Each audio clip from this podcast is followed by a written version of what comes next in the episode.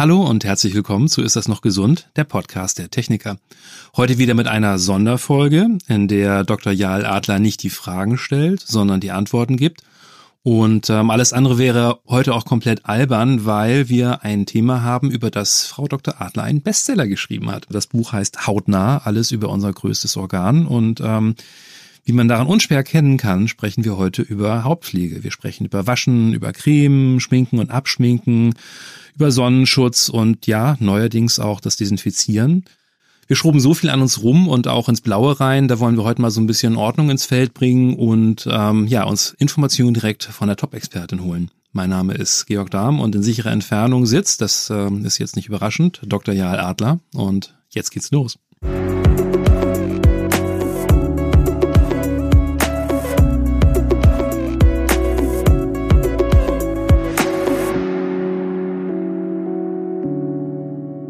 Hallo Jael.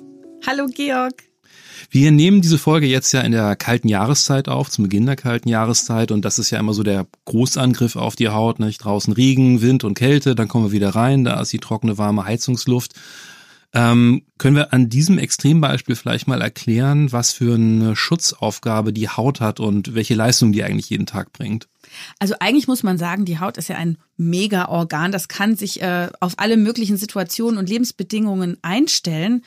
Also der Haut macht es eigentlich nichts aus, wenn es mal sommerlich heiß oder winterlich kalt ist. Wir haben da nämlich Regulationsmechanismen. Aber in der Tat, jetzt wenn es trockener wird, die Heizungsluft, ne, das ist ja dann so auch was, was gar nicht so unbedingt so natürlich ist.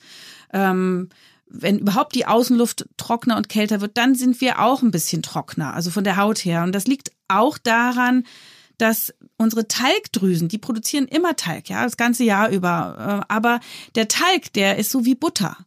Und die Butter wird auf der Haut, wenn es kalt ist, so ähnlich wie Butter im Kühlschrank, nämlich härter.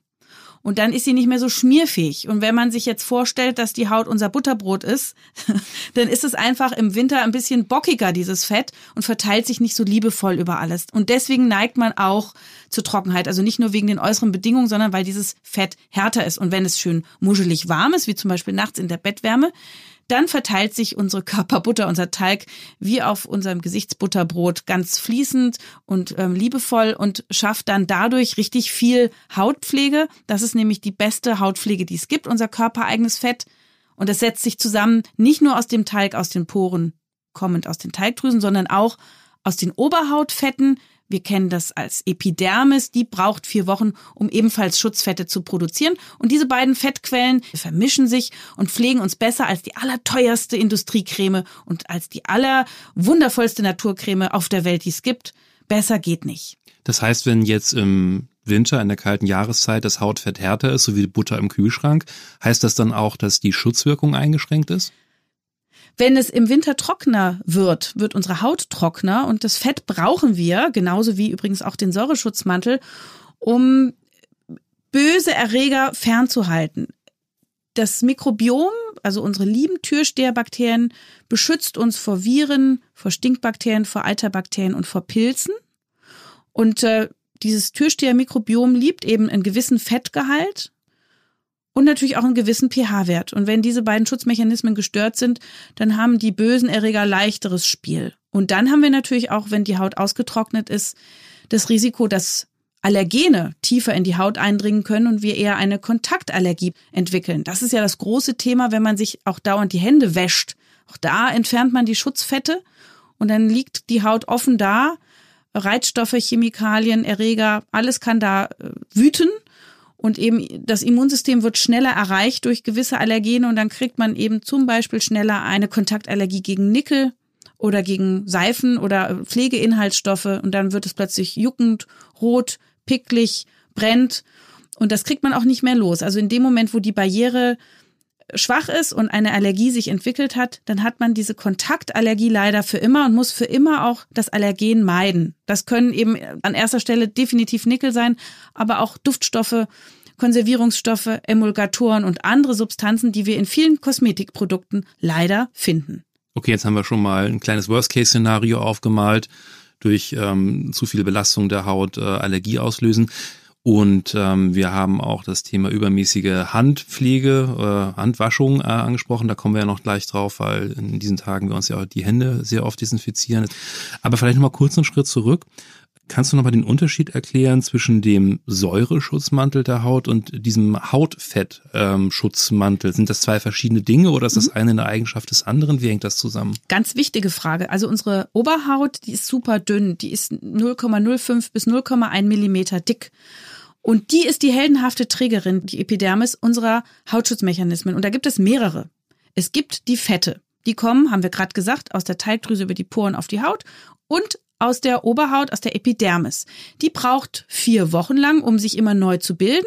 Und innerhalb dieser vier Wochen schaffen es die Zellen, so eine Mischung aus Fett und Eiweiß herzustellen, die dann die Hornzellen schön umschmiegen. Und wir nennen das das Ziegelstein-Mörtel-Modell. Das heißt, wir stellen uns vor, ganz oben auf der Oberhaut liegen tote Hornzellen aus Keratin, also bockige, kleine Ziegelsteine. Damit die nicht runterfallen, sind sie eingebettet in diese Eiweiß-Fettmasse. Und das ist der Mörtel. Und ähm, wenn wir die immer wegwaschen, dann ist ja klar, dass dieses Mauerwerk auch löchrig wird.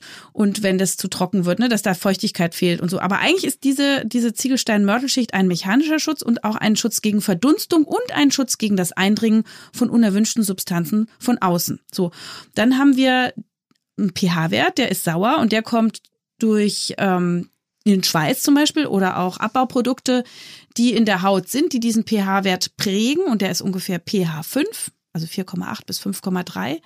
Also leicht sauer. Neutral wäre ja pH 7, so wie Wasser übrigens.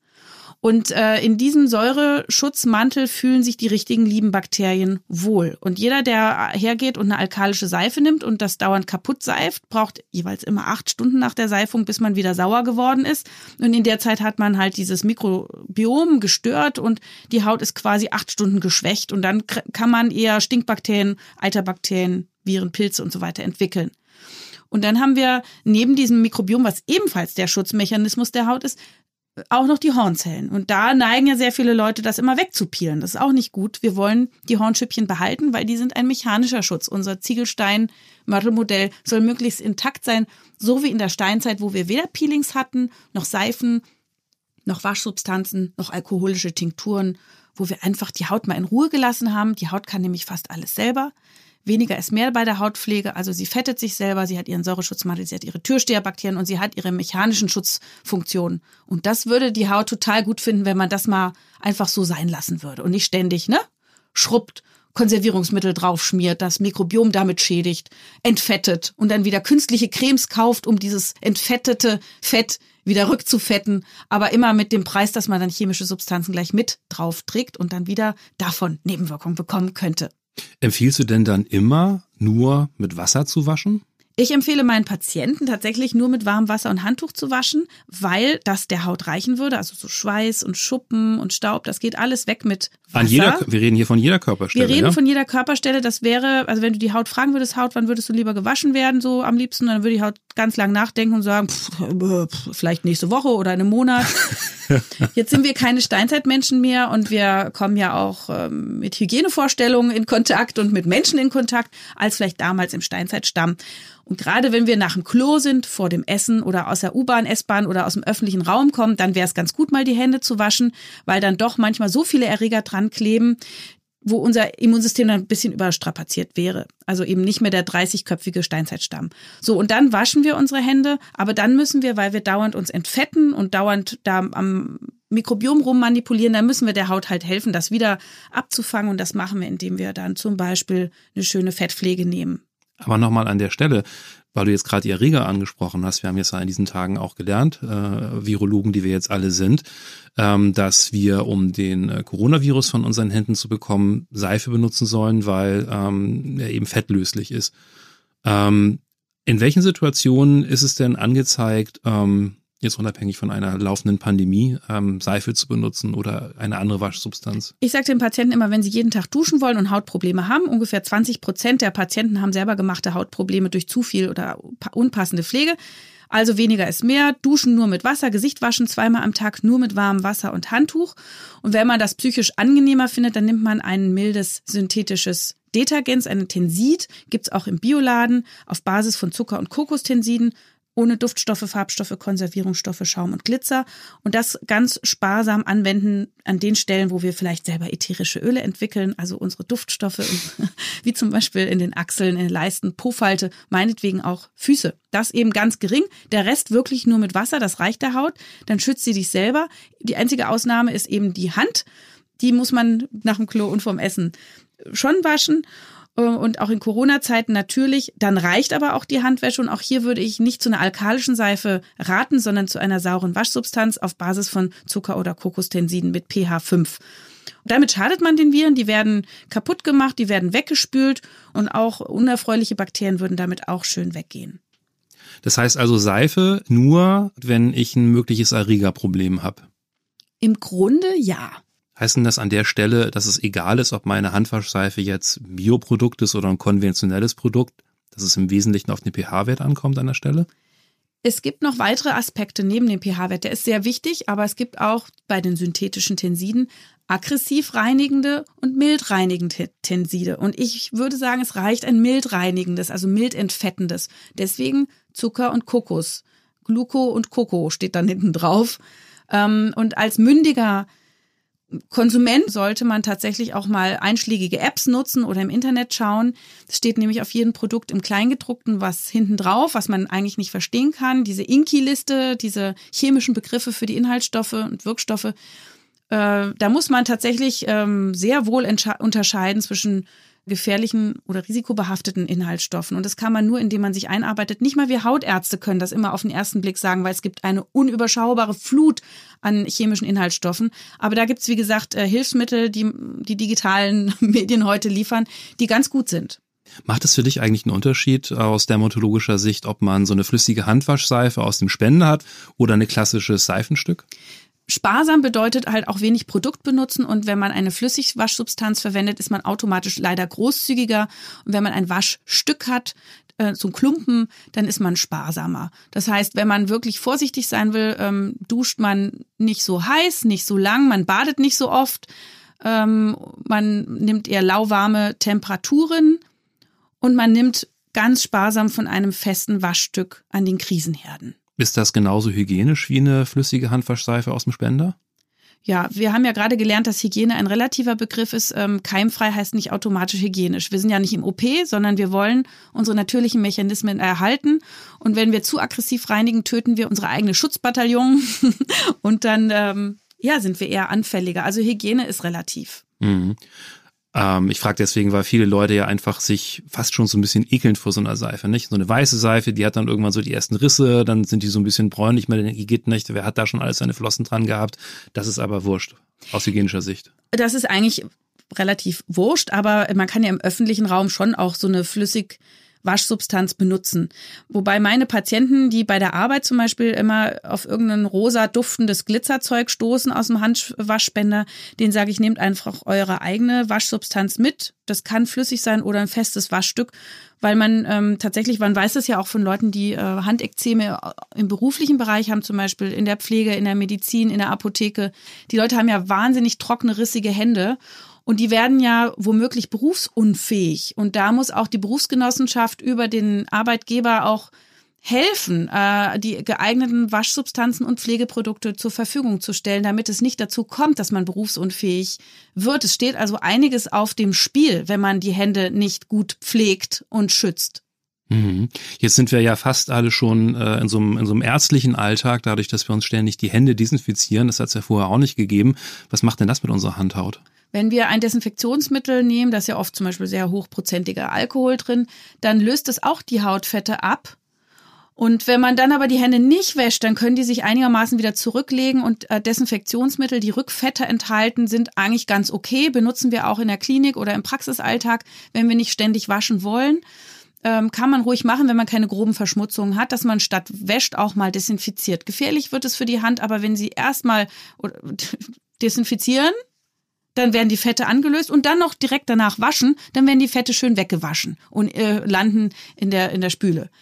Das ist also Horror für die Handhaut und die wird sofort trocken, rissig und spannend. Dann äh, besteht das Risiko für Allergien und für Austrocknungsekzeme und Schmerzen. Also da kann man sehr viel kaputt machen. Ich würde nicht empfehlen, im Alltag die Hände zu desinfizieren. Das gehört, finde ich, eher in den Profibereich. Ich würde wirklich einfach die Hände waschen. Das reicht komplett, auch als Corona-Schutz. Und nur wenn ich mal unterwegs bin und wirklich nicht anders kann, dann kann man in der Handtasche so ein Desinfektionsmittel haben. Aber ich habe eben sehr oft Patienten, die dadurch, dadurch unfassbare Handprobleme bekommen haben. Und das kommt halt auch besonders durch die Desinfektionsmittel, weil die natürlich auch unsere lieben Türsteherbakterien töten und nicht nur die bösen Coronaviren. Es stehen ja in ganz vielen Geschäften oder auch in Arztpraxen jetzt ja überall diese ähm, Hygienespender rum und zum Teil auch wirklich mit der expliziten Aufforderung auf Schildern beim Betreten und beim Verlassen desinfizieren. Ähm, woher weiß ich denn, was da drin ist in diesen, ähm, in diesen Desinfektionsmitteln, die da rauskommen? Wissen Sie nicht, wenn es nicht draufsteht. Also da gibt's ja auch bessere und äh, schlechtere Hersteller, äh, beziehungsweise schonendere oder nicht schonendere, je nachdem, ob Rückfetter drin sind kann man nicht, ist so. Also ist jetzt halt einfach eine blöde Phase, aber der Gedanke da ist halt, ne, die Leute niesen vielleicht in die Hand dann doch, ohne dass sie drüber nachgedacht haben und sollen dann eben nicht jeden Türgriff anlangen und dann da ihre Keime hinkleben. Das soll uns alle daran erinnern, jetzt besonders auf Hygiene zu achten. Heißt also, die Empfehlung wäre immer ein eigenes Desinfektionsmittel in der Handtasche oder äh, in der Umhängetasche dabei zu haben, das ich mir selber gekauft habe, damit ich weiß, was ich da auf meine Hände tue. Na, ich würde da vielleicht mit dem Apotheker Rücksprache halten und sagen, dass es eben äh, mit Rückfetter sein soll, dass es nicht so, also für, ja, und ohne Duftstoffe wäre natürlich auch toll. Also, dass es einfach für sensible Hände, sensible Haut ist. Mehr muss man nicht sagen und die finden einem dann ein Produkt. Also in der Arztpraxis haben wir auch diese, die so ein bisschen schonender sind. Du hast es gerade schon in der Apotheke angesprochen. Bleiben wir vielleicht mal an der Stelle. Ich kann ja an ganz verschiedenen Orten meine Hautpflegeprodukte kaufen. Ähm, was ist denn so aus deiner Sicht äh, die beste Anlaufstelle für gute Hautpflege, die zu mir passt?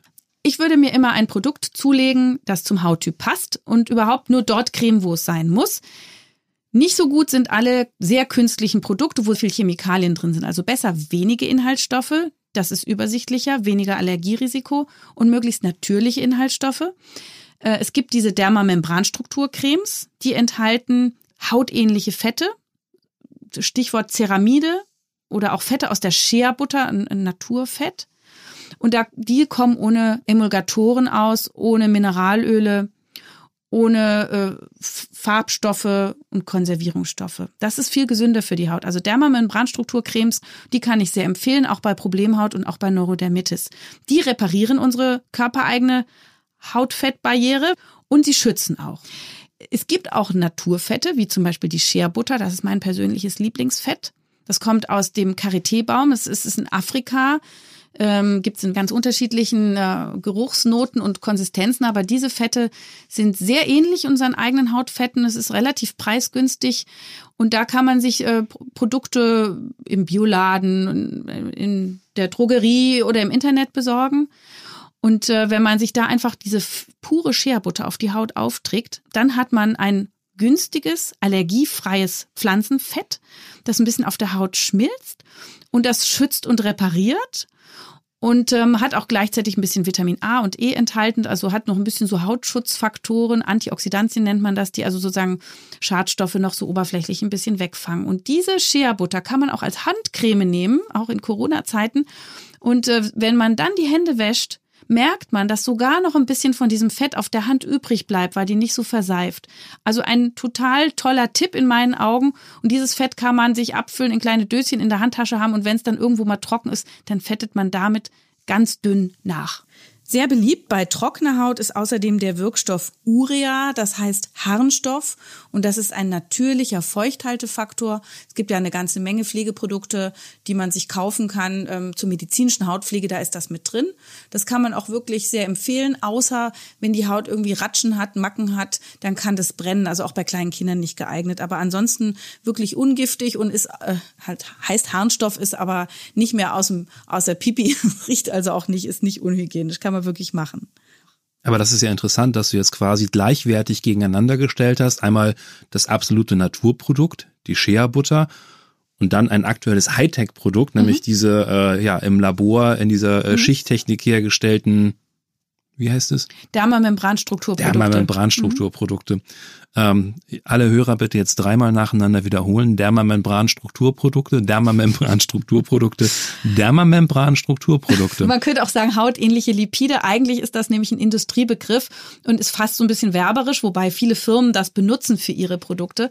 Aber das beschreibt das halt einfach sehr anschaulich. Das entspricht zu den Membranstrukturen, die wir auch in der Haut haben. Das Schöne aber an diesen Hightech-Cremes ist, dass die ohne chemische Emulgatoren auskommen. Normalerweise Wasser plus Öl verbindet sich ja nicht, aber braucht einen Emulgator. Wenn man den aber in der Creme drin hat, dann kann der auch die körpereigenen Fette irgendwie angreifen, auswaschen und auch Allergien auslösen. Und diese Hightech-Bio-Cremes haben natürliche Fette, keine Mineralöle. Mineralöl ist ja sowas wie Vaseline. Das ähnelt unseren Hautfetten überhaupt nicht. Vaseline und ähnliche Mineralölprodukte haben auch teilweise krebserregende Substanzen. Okay. Die aber eben in kontrollierten Produkten im Lot sind von der Menge her, aber trotzdem irgendwie muss ja nicht sein. Und äh, diese Dermamembran Strukturprodukte gibt's eben ohne Farbstoffe, Duftstoffe, Konservierungsstoffe. Und die sind deswegen besonders gut verträglich. Man schwitzt darunter nicht repariert und schützt. Und das ist das, was wir brauchen. Also ich will einfach nur sagen, es gibt ähm, moderne Entwicklungen und jemand, der eine Problemhaut hat, wird davon vielleicht eher profitieren. Die nächste Frage, die sich immer anschließt, ist, wie ist es eigentlich, wenn ich in den Bioladen gehe und mir eine Creme kaufe? Auch super, kann man machen.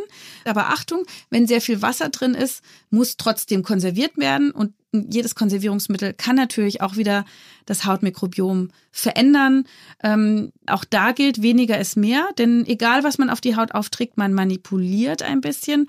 Und auch in Bioprodukten können zum Beispiel Pflanzenwirkstoffe eingearbeitet sein, die durchaus als Kontaktallergene wirken können. Jeder findet ja Calendula toll, aber das ist ein ganz potentes Allergen oder auch die ätherischen Öle, die haben teilweise eine Heilwirkung auf die Haut, wie zum Beispiel Sandelholzaroma, das ähm, hilft, äh, ist auch im wenn man Männerschweiß, wenn der abgebaut wird von Bakterien, dann ist, kommt es auch zur Freisetzung von Sandelholzaroma und das, oh. ja, wenn man dann also sozusagen sich mal irgendwie aufgekratzt hat, dann könnte man den Mann schwitzen lassen und seinen Männerschweiß nehmen, sich auf die Haut auftragen und dann käme es zu einer gesteigerten Wundheilung. also es gibt auch tolle Effekte, Heileffekte von diesen ätherischen Ölen, aber leider auf der anderen Seite können die eben auch Allergien fördern ähm, schlimmer sind die synthetischen ähm, Duftstoffe, weniger schlimm die natürlichen. Trotzdem sind die nicht ganz frei von Allergierisiko. Und immer dann, wenn ich sehe, das ist so in meinem Produkt enthalten, dann würde ich ehrlich gesagt als Hautärztin davon abraten, bitte keine duftstoffhaltigen Produkte kaufen. Aber ansonsten nehme ich jetzt mit, ist es jetzt erstmal kein wesentlicher Unterschied, ob ich ähm, in einen Naturkosmetikladen gehe oder ob ich in die Apotheke gehe oder ob ich in die Drogerie gehe. In allen drei Fällen kann ich etwas bekommen, was zu meiner Haut sehr gut passt, aber auch ein Produkt, was äh, mich auf die ähm, dermatologisch schiefe Bahn bringt. Ganz genau. Es gibt überall gute und schlechte Produkte, billige und teure. Ist nicht so gut wie die körpereigenen Fette. In der Apotheke bekommt man halt eine gewisse Beratung. Das nimmt einem dann das Mündigwerden und selber Verantwortung übernehmen und selber googeln ein bisschen ab. Aber ich kann ja was dabei lernen und mitnehmen und dieses Wissen danach aktiv anwenden. Richtig. Und man muss eben jetzt, das wollte ich einfach auch nochmal allen Hörern mit an die Hand geben, wenn man hinten auf diese Liste drauf guckt und da steht schon Parfum oder Fragrance, dann finden wir das nicht so toll. Weil das heißt, oh, hier ist unnötig ein Allergierisiko. Wir brauchen diese Duftstoffe nur, damit wir zum Kauf angeregt werden, aber nicht, weil die Haut davon profitiert. Und besonders gemein ist es, wenn wir dann auch noch drauf lesen, Eichenmoos, Baummoos, Isoeugenol, Cinnamal, Hydroxycitronellal, und Lyral und Phanesol und Linalool und Eugenol und Limonene und Geraniol und weitere solche Begriffe. Das klingt ja jetzt alles nach Gemüse, Kräutern ja, und gesund. Das wäre jetzt meine Frage, weil wenn, mhm. äh, wenn, wir, wenn wir jetzt schon bei den Inhaltsstoffen sind, ähm, das ist ja alles äh, immer Fachbegriffe und dann auch gerne noch so diese Englisch-Latein-Kombination und was davon jetzt Natur ist und was davon chemisch ist, äh, das weiß ich noch mal gar nicht. Es sei denn, ich habe eine Naturkosmetik, wo vielleicht an dem Inhaltsstoff noch ein Sternchen ist, wo drunter steht dann zum Beispiel aus Bio biologischem Anbau. Genau, und die, die ich jetzt gerade genannt habe, und davon gibt es noch viel, viel mehr, da ist was ganz Empörendes dabei. Nämlich, es gibt eine EU-Kosmetikverordnung mit einer Kennzeichnungspflicht für insgesamt 26 wirklich böse Duftstoffe mit starkem Allergiepotenzial. Und das waren die, die ich gerade genannt habe. Diese Stoffe müssen einzeln aufgeführt werden, weil sie quasi so böse sind, dass der Verbraucher bloß sehen soll, dass die da drin sind. Aber keiner weiß, dass das die bösen Stoffe sind. Ne? Das heißt, Parfum ist noch die gute Nachricht und wenn da aber steht Limonene und Geraniol und Eugenol, dann ist das eher die schlechte Nachricht. Gehen wir nochmal kurz auf die andere Seite der Flasche, auf die Frontseite, wo ähm, mir groß angepriesen wird, was drin ist. Das geht von Olive über Bambus und grüner Tee, Kaffee, äh, Schnittchen, also ähm, da ist ja alles drin. Ähm, sind da irgendwelche Substanzen jetzt, die mehr sind als nur eine schöne Marketingmaßnahme? Das meiste ist tatsächlich eine Marketingmaßnahme, weil sich es einfach toll und gesund anhört und zum Kauf animieren soll. Äh, man muss ja erstmal sagen, zu den meisten Dingen gibt es überhaupt keine Studien. Zweitens dürfen Kosmetikwirkstoffe überhaupt nicht in die Haut eindringen. Also wir haben ja eine Oberhaut, die Epidermis, die ist dann durch eine Basalmembran abgegrenzt von der Lederhaut. Und die Wirkstoffe in einer Creme überwinden schon erstmal gar nicht die ganz, ganz oben drauf liegende tote Hornschicht. Das heißt, die Hautbarriere ist so stark, dass sie äh, Erreger draußen hält, Chemikalien und Allergene, aber eben auch Anti-Aging-Substanzen. Wir bräuchten diese in der Lederhaut. Wir bräuchten dort Hyaluronsäure und Kollagenaufbausubstanzen und Wirkstoffe, die den Stoffwechsel anregen. Und das gelingt nicht und es dürfte auch nicht gelingen. Das heißt, diese ganzen anderen Produkte sind eher oberflächlich und es gibt aber immer mal wieder einzelne Ausnahmen, wo man sagt, ja, ja, das wirkt zum Beispiel Panthenol, das hilft bei der Wundheilung, ne? das ist in Heilcremes drin oder ähm, auch andere Vitamine, ähm, Vitamin A, Vitamin E, Vitamin C, kurzkettige Polypeptide, das sind so kleine Eiweißpartikel. Da weiß man, die haben einen gewissen oberflächlichen Effekt, auch durchaus meinetwegen Anti-Aging, auch wenn sie kein Lifting machen. Man sieht nicht wirklich danach jünger aus. Aber wenn man sozusagen sich was kaufen will, weil man auch das mag, dann mag das okay sein. Nichtsdestotrotz, wenn man Anti-Aging betreiben will, dann muss man eher von innen gehen. Also man muss eine gesunde Ernährung, einen gesunden Lebensstil pflegen und die Haut vor allem schützen gegen Sonne, Solarium, nicht rauchen, ähm, mit Alkohol wirklich zurückhaltend sein, nicht so viel auf der Couch rumsitzen. Feinstaub ist auch doof. Sich viel bewegen, kein Zucker, kein Weißmehl, kein Fastfood, keine Kuhmilch und ähm, ja, also die so üblichen Ratschläge. Ja, halt viel ähm, viele sekundäre Pflanzenstoffe zu sich nehmen, weil all das ist viel viel viel viel viel effektiver als alles das, was wir uns auf die Haut schmieren. Ich persönlich ich als Hautärztin benutze das alles nicht. Ich nehme warmes Wasser und Handtuch. Für die Krisenherde nehme ich ähm, synthetische Waschsubstanzen aus dem Bioladen mit Zucker und Kokostensiden. Ja, und wenn es mal trocken ist, dann nehme ich sehr gerne Shea-Butter, auch mal diese Dermamembranstrukturcremes. Und es gibt auch weitere gute Cremes, die, wie du schon sagtest, hier und da mal zu erwerben sind, aber da muss man sich schon einarbeiten. Und der Erfolg spricht für sich. Oh, das hast du aber nett gesagt. ähm, heißt denn das also, dass wenn ich jetzt äh, vor dem Regal stehe und äh, auf diesen ganzen Tiegelchen steht Anti-Aging drauf, dass das dann immer Quatsch ist? Ja. Gut, das hilft bei der Produktauswahl. ja, ich habe mich nämlich auch mal gefragt, wenn ich äh, die einschlägigen äh, Journale durchblättere, ähm, auf dem Sofa mit meiner Freundin sitzend, ähm, dann ähm, wird man ja immer mit so pseudowissenschaftlichen Vokabeln zugeballert und hier noch ein Q-Enzym und da noch ein Q10 und hier noch äh, äh, diese neuesten äh, Ingredienzien aus unseren Laboren und da frage ich mich auch immer, ist das wirklich Wissenschaft oder sind das nur Marketingvokabeln? Du als Dermatologin liest ja auch viele Studien, viele Fachartikel. Ähm, wie viel von dem, was uns da ähm, Hightech-mäßig anmuten in den Anzeigen äh, entgegengebrüllt wird, ist wirklich wissenschaftlich fundiert? Es ist natürlich ein Milliardenmarkt und da wird auch eine Menge geforscht. Es muss man aber auch tatsächlich sagen, nicht jede Studie ist gut. Ne? Also ähm, leider gibt es auch Ärzte, die diesen Versprechen nacheifern und hoffen, dass es irgendwas wirkt, weil keiner will praktisch den Zug versäumen, ne, der in Richtung ewige Jugend fährt. Aber tatsächlich ist das so, ich habe noch nie jemand gesehen, der eine Anti-Faltencreme besitzt und keine Falten hätte. und mich fragen das ja auch oft Leute, die fragen natürlich auch vor allem für ihre Nachbarn und Freunde. Aber wenn man dann ganz genau hinguckt, das ist immer lustig, wenn man bei so einem Vortrag ist und fragt, wer hat denn eine Anti-Faltencreme, dann meldet sich immer keiner, ne? Nie. Aber das ist natürlich Quatsch. Alle benutzen sie und alle hoffen, dass es irgendwas bringt. Was man schaffen kann mit einer Creme, und das vielleicht sollte man nochmal sagen, man hilft dem Körper schon, die Hautbarriere zu stabilisieren. Wer also eine trockene Haut hat, weil er zu viel geseift hat oder weil er von Hause aus eine trockene Haut hat, Neurodermitis oder vielleicht auch in der Postmenopause ist, der kann mit einer rückfettenden Behandlung, mit einer medizinischen Pflege quasi der Haut helfen, diese Barriere zu unterstützen und mit Hyaluronsäure, diesem diesem Molekül, was äh, im Körper auf natürliche Weise Wasser bindet, kann man die obere Hornschicht aufsaften, immerhin für ein paar Stunden. Also ich habe gewusst, ich treffe dich heute Mittag, ja, und wollte besonders jung und saftig wirken. Also habe ich mir die auf meine Unteraugenfältchen, die nicht vorhanden sind, gekletscht und bin jetzt für sechs Stunden runder und saftiger, aber morgen früh dann spätestens bin ich wieder weggetrocknet. Und, die Aschenputtelcreme. Genau. Und also selbst die Cremes, die sagen, sie haben besonders klein gehäckselte Hyaluronsäure, dann dringt halt nochmal einen Hauch tiefer in die obere Toto-Hauenschicht rein. Aber das war's. Diese Partikel sind zu groß, um in die Lederhaut zu gelangen. Und das ist ja auch der Grund, warum man über die Ernährung und den Lebensstil so viel schaffen will oder auch über Hyaluronsäure spritzen. Äh, das ist natürlich wieder ein großes Thema, was man aufmacht. Sollte man sowas machen oder nicht? Tatsache ist, wenn man Hyaluronsäure in die Haut bekommen will, dann geht das nur über Spritzen oder indem man den Stoffwechsel über die Ernährung so ankurbelt, dass der Körper noch in der Lage ist, das so ein bisschen selber aufzubauen. Aber man muss einfach zur Kenntnis nehmen, der Mensch altert vom ersten Tag seines Lebens an und Hyaluronsäure ist am Anfang 100 Prozent und am Ende vielleicht nur noch 20 Prozent. Das hm. ist ganz normal. Und äh, das Leben bedeutet auch Altern. Das heißt, unsere elastischen Fasern bauen sich ab. Besonders die Lichtalterung, wenn man sich anschaut, ne? Gesicht versus Popo.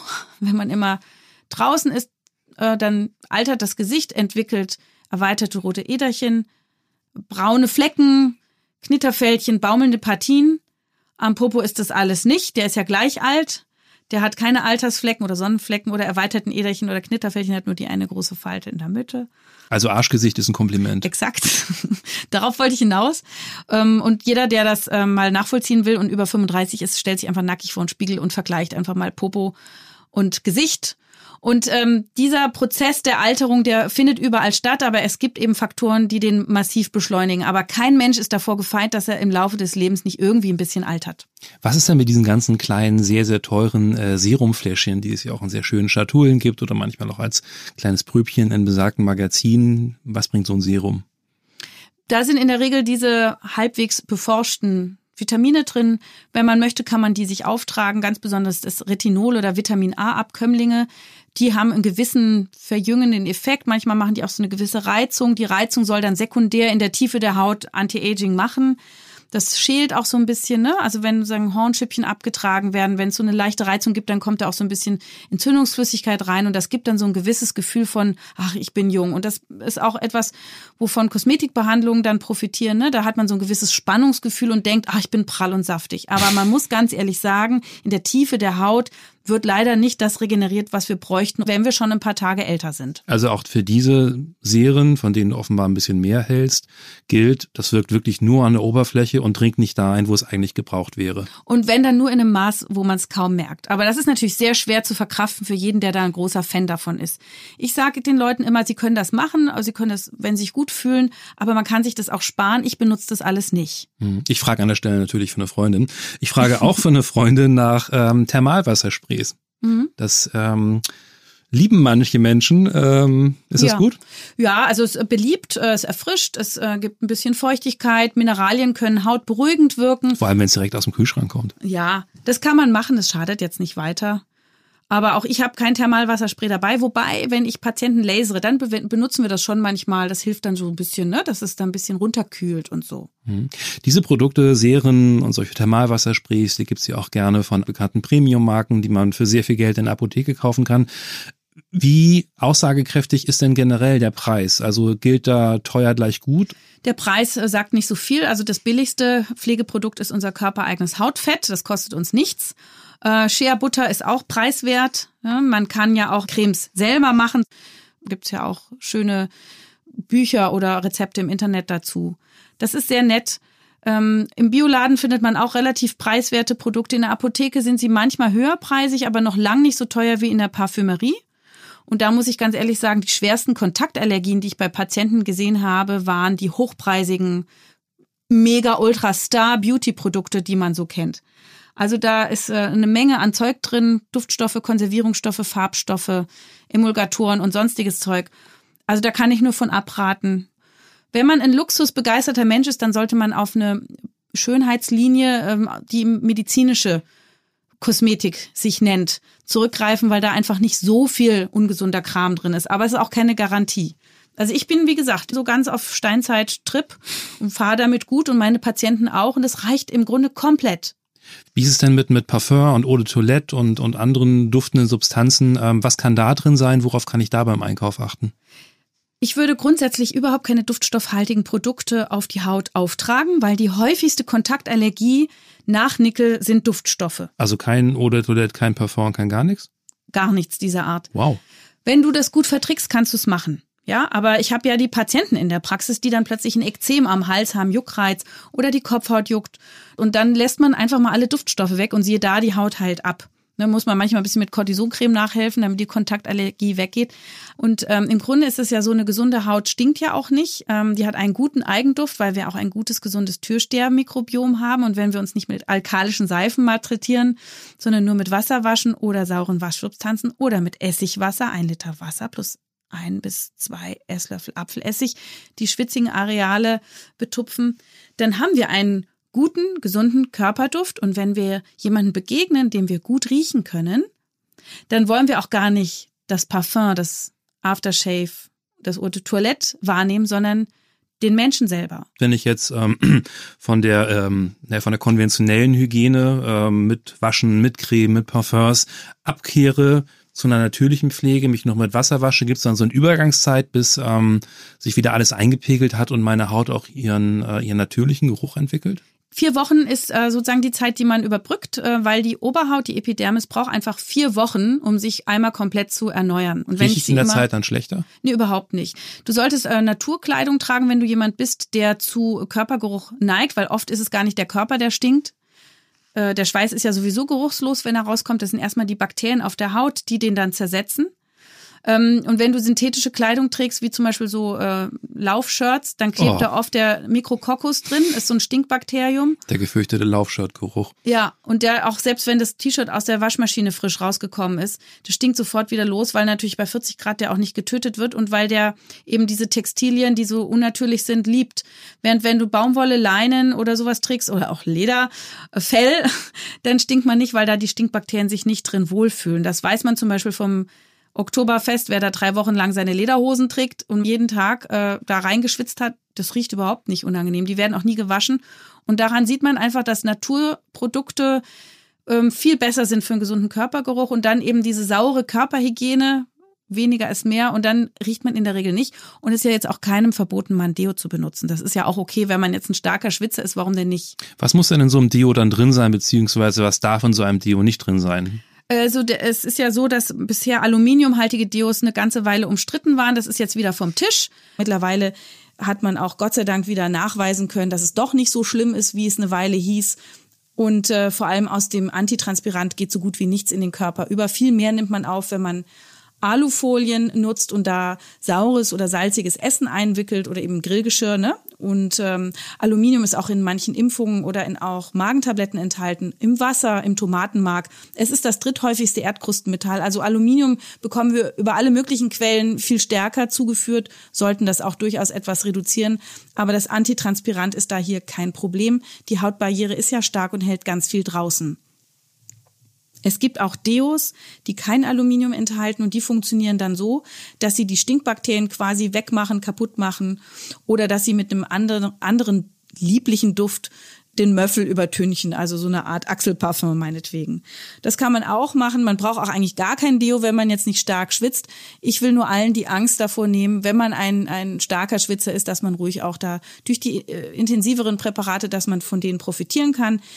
Bei krankhaft starkem Schwitzen sind die auch sehr hochdosiert in der Apotheke zu erhalten, die mit Aluminium. Aber hier wiederum ein bisschen aufpassen, da kann es manchmal doch zu Reizungen kommen. Und für die Leute, die das dann wiederum nicht vertragen, ab zum Hautarzt. Wir reden dann über sowas wie Leitungswasser, Iontophorese, das ist so ein Schwachstrom, den man so durch nasse Schwämme leitet und das kann man sich sogar äh, auf Kasse aufschreiben lassen, wenn es einem hilft und sich dann so Schwämme unter die Achseln halten für eine Weile und dann geht das Schwitzen auch zurück. Es gibt Botox, es gibt Schweißdrüsenabsaugung und es gibt auch Tabletten gegen das Schwitzen, die man immerhin für ein paar Stunden sehr wirksam einnehmen kann und die relativ gut vertragen werden. Also einfach da zum Arzt gehen und sich mal beraten lassen, was für einen individuell passt. Da du ja sehr steinzeitlich unterwegs bist, äh, das ist ein Lob, da du ja sehr steinzeitlich unterwegs bist, hätte ich jetzt gedacht, ähm, dass du gar nicht so eine Freundin von puren verengenden Substanzen bist, also von irgendetwas, was das natürliche Schwitzverhalten beeinträchtigt. Aber da siehst du ja, das wird ja jetzt umso glaubwürdiger. Also ich möchte, dass Leute gesünder sind. Ich bin ja keine, bin kein Kampfök. Mir ist das sehr sympathisch. Äh, Naturheilkunde. Äh, ich bin fasziniert von der gesunden Haut äh, und das, was sie alles selber kann. Und das will ich äh, unterstützen. Aber es gibt ja Menschen, die haben ja unterschiedliche Bedürfnisse und will das einordnen. Ich bin ja auch niemand, der komplett ablehnt, ähm, die Haare zu färben, sich zu schminken. Äh, ich bin sogar eine Hautärztin, die auch natürlich mit Lasermethoden und anderen Manipulationen zu tun hat. Es ist immer eine Frage der Aufklärung der Dosis, der persönlichen Entscheidung. Und das ist die Hilfestellung, die ich hier geben möchte. Wenn ich sehe, dass Menschen, die schwitzen, darunter leiden, dann gebe ich denen einen Tipp, wie sie das bekämpfen können. Du hast schon Schminken angesprochen, äh, dazu wollte ich gerne auch noch kommen. Ähm, was wären da deine Empfehlungen? Worauf achte ich bei der Auswahl eines Make-up und worauf achte ich auch bei der Auswahl von Abschminkprodukten? Was nehme ich da? Nehme ich wiederverwendbare Lappen, Wattebäusche? Was ist so deine Routine? Genau, also äh, bei Make-up ist es wichtig, wenn man zu Akne neigt, dass man kein akneförderndes Make-up nimmt, also nicht mit so vielen Mineralölen. Ähm, Stichwort nicht komedogen, nicht porenverstopfend, leichte Texturen eher pudrig. Ähm, hier reicht es auch, dieses Make-up mit Warmwasser und Handtuch dann zu entfernen. Und wenn da ein paar Puderpartikel dieses guten Produkts auf der Haut liegen bleiben, dann ist das auch ein bisschen antientzündlich und macht der Haut viel weniger aus, als würde man sie porentief reinschrubben, also weder Pielen noch Seifen noch Schäumen, auch keine Micellenwässer sind nötig, die schädigen alle die Hautbarriere, weil sie ja auch Schmutz, Make-up und Fett wegemulgieren. Ähm, was vielen sehr angenehm ist, sind diese Mikrofaser. Äh, Handtücher oder, oder Schwämme, mit denen kriegt man ziemlich viel runter.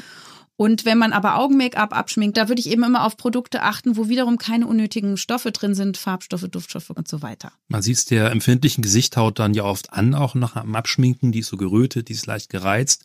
Ähm, nach dem Abschminken deine Empfehlung, was kommt dann drauf? Wenn man sich mit warmem Wasser und Handtuch abgeschminkt hat, muss man, wenn man kein Spannungsgefühl hat, gar nichts machen. Aber wenn man eine Irritation hat, würde ich eben zu diesen Dermamembranstrukturcremes oder anderen milden Produkten raten. Achtung, nur die Stellen eincremen, die trocken sind und spannen und nicht alles zu spachteln. Insbesondere die fettige T-Zone braucht in der Regel überhaupt keine extra Versorgung, weil sonst neigt man zu Mitessern und Pickeln. Mhm. Und viele meiner Patienten fragen mich immer, ob sie nicht irgendwelche schönen natürlichen Öle nehmen sollen, wenn sie trockene Haut haben. Und da muss man wirklich sagen, bloß nicht, denn Öle pur auf der Haut verteilt ist eine Körperverletzung.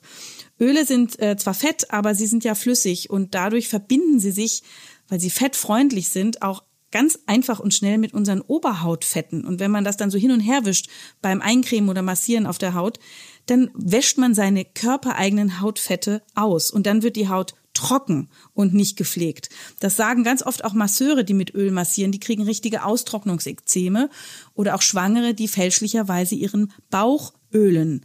Also hier lieber Öl in den Salat und die Fettsäuren von innen zuführen. Das pflegt die Haut tatsächlich von innen.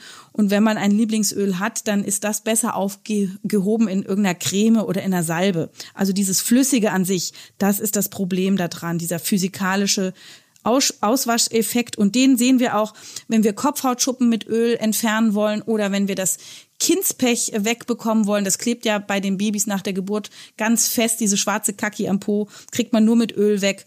Oder Wimperntusche kriegt man mit Öl weg.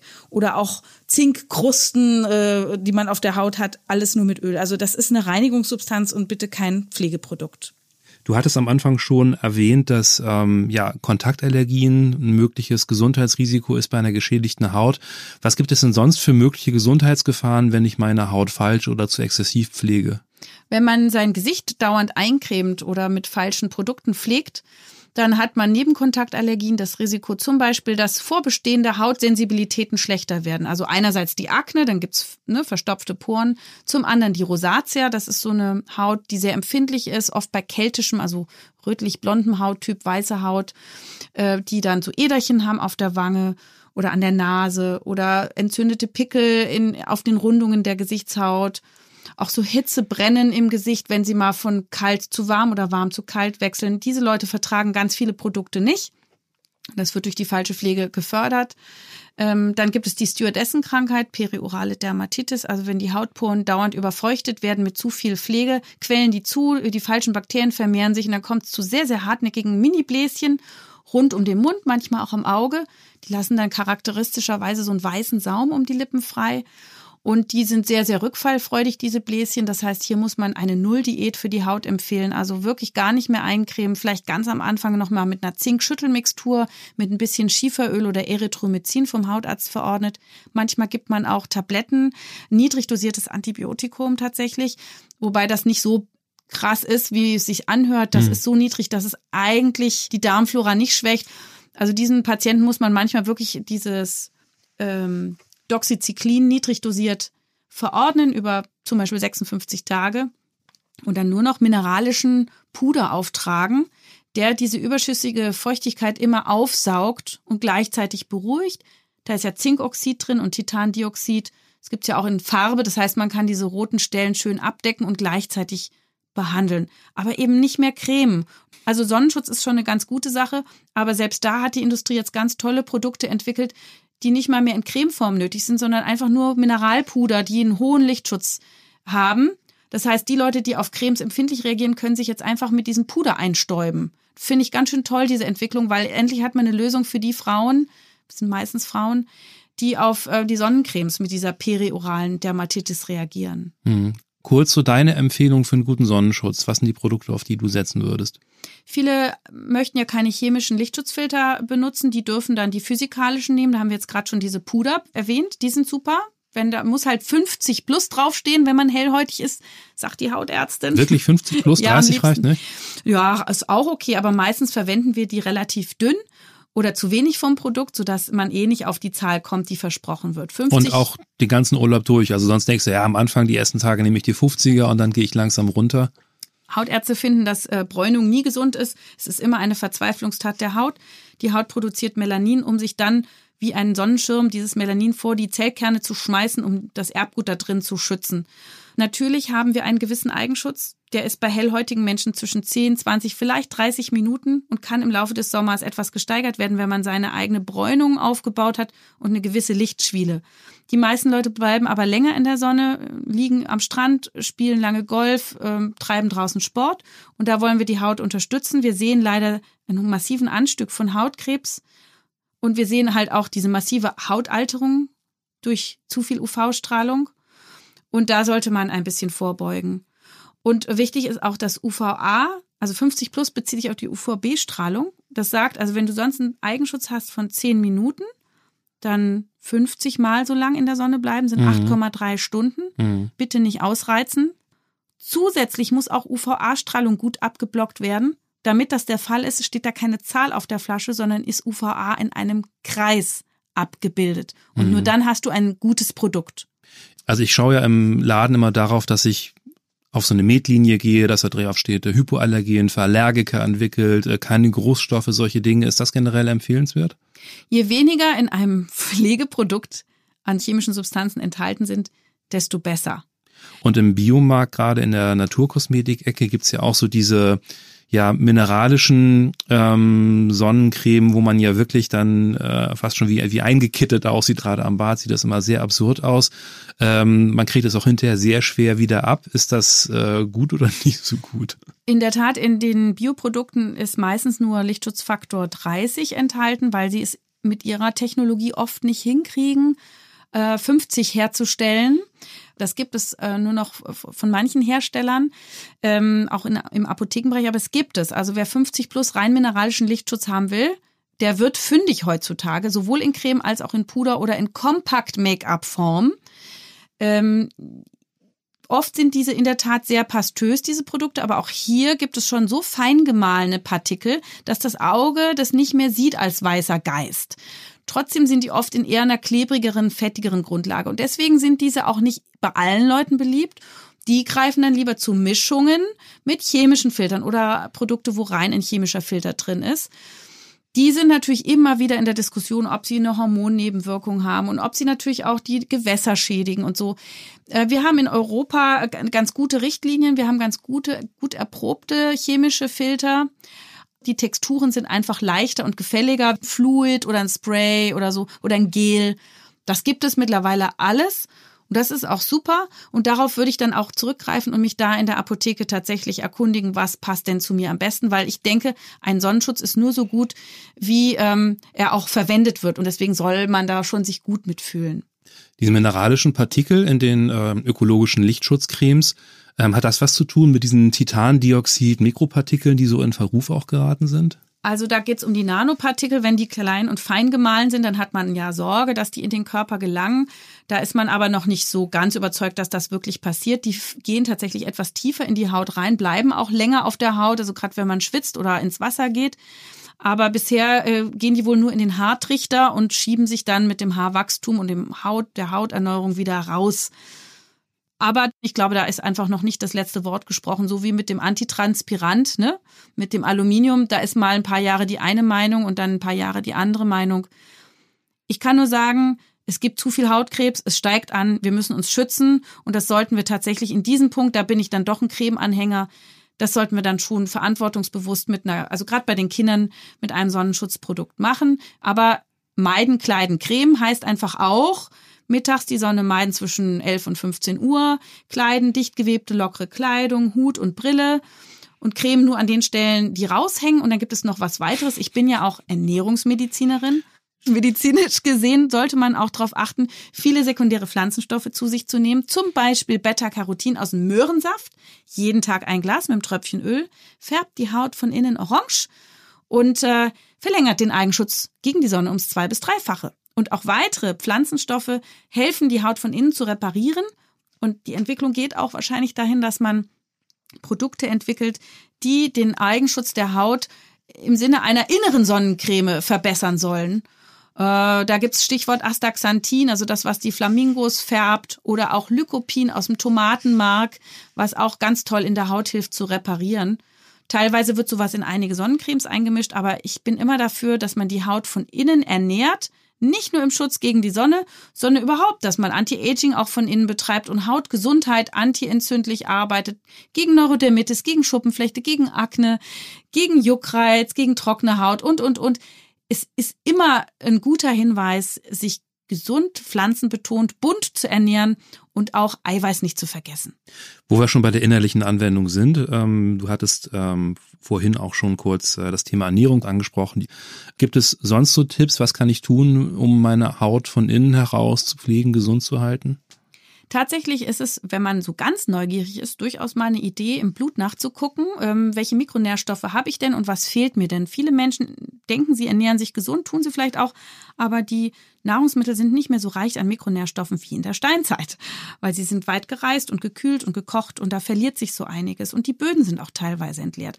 Ansonsten der Tipp gilt, äh, möglichst evolutiv sich zu ernähren, also nicht nur die Haut wie in der Steinzeit äh, zu behandeln, sondern auch den Körper, wie es eigentlich unsere Evolution sich wünschen würde, also industriell unverarbeitete Nahrungsmittel, Pflanzen betont. Wenn Fleisch, dann nicht zu häufig und eben Bioqualität. Man darf auch mal fasten.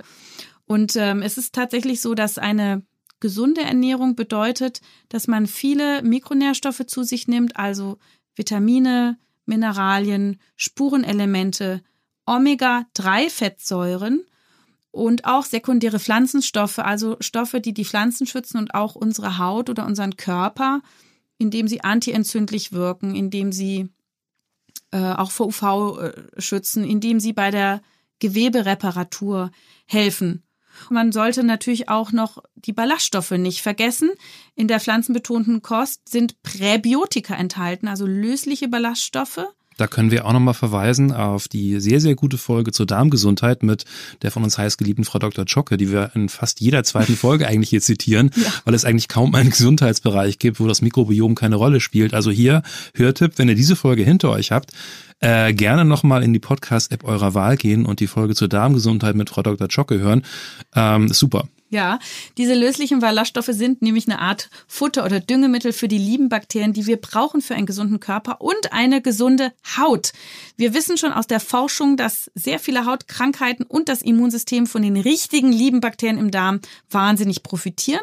Und das bedeutet nicht nur lösliche Ballaststoffe, sondern auch probiotische Nahrungsmittel, Nahrungsmittel mit lebenden Bakterien und Hefen, zum Beispiel Kefir, äh, original griechischer oder bulgarischer Joghurt und zwar nicht nach griechischer Art, sondern wirklich das Original. Da sind noch lebendige Bakterien drin. Kimchi. Und Kimchi, unpasteurisiertes Sauerkraut, fermentierte Nahrungsmittel, die dann nicht ähm, tot pasteurisiert worden sind und die von Frau Dr. Chocke empfohlenen effektiven Mikroorganismen, die die Menschen zum Beispiel auf Okinawa trinken, die so lange leben. Man denkt ja, das ist einer der Gründe, weil fermentierte Nahrungsmittel mit äh, lebendigen Erregern machen die Darmflora fit und davon profitiert die Haut wahnsinnig. Also ich behandle alle meine Hautpatienten mit chronischen Leiden immer über den Darm und über die Ernährung. Und es ist ja so, dass eben der Darm Immunsystem macht für die Haut, dass er, dass die Bakterien auch Vitamine bilden für die Haut, viele B-Vitamine dass sie aber auch, die Darmflora, die Haut versorgt mit Bakterien. Die kriechen quasi da raus und siedeln sich in den Schleimhäuten an Vagina, Atemwegen, Nasennebenhöhlen und auf der Haut. Das heißt, wie so eine Art Lieferpool so dass die Darmflora so mega wichtig ist. Und wenn ich bei meinen Patienten die Darmflora untersuche und eine molekulargenetische Stuhlanalyse mache im Labor, dann sehen wir leider sehr oft, wie verarmt die Artenvielfalt ist.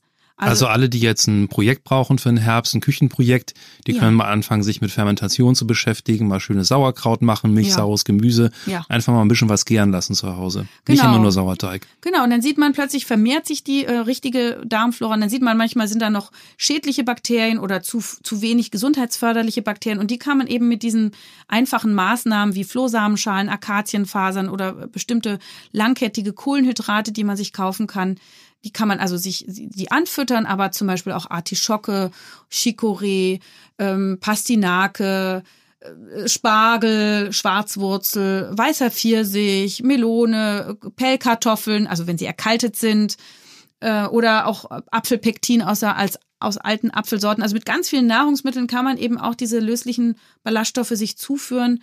Ähm, und damit macht man den Darm fit. Und die Haut reagiert ja auf alle Organe das heißt, man kriegt gleichzeitig eine gesunde Haut und ein gesundes Immunsystem, was jetzt für den Winter, Stichwort Corona und Influenza-Zeit, besonders relevant ist. Ich merke vor allem, dass ich jetzt Hunger kriege, nach all dem, was du aufgezählt hast.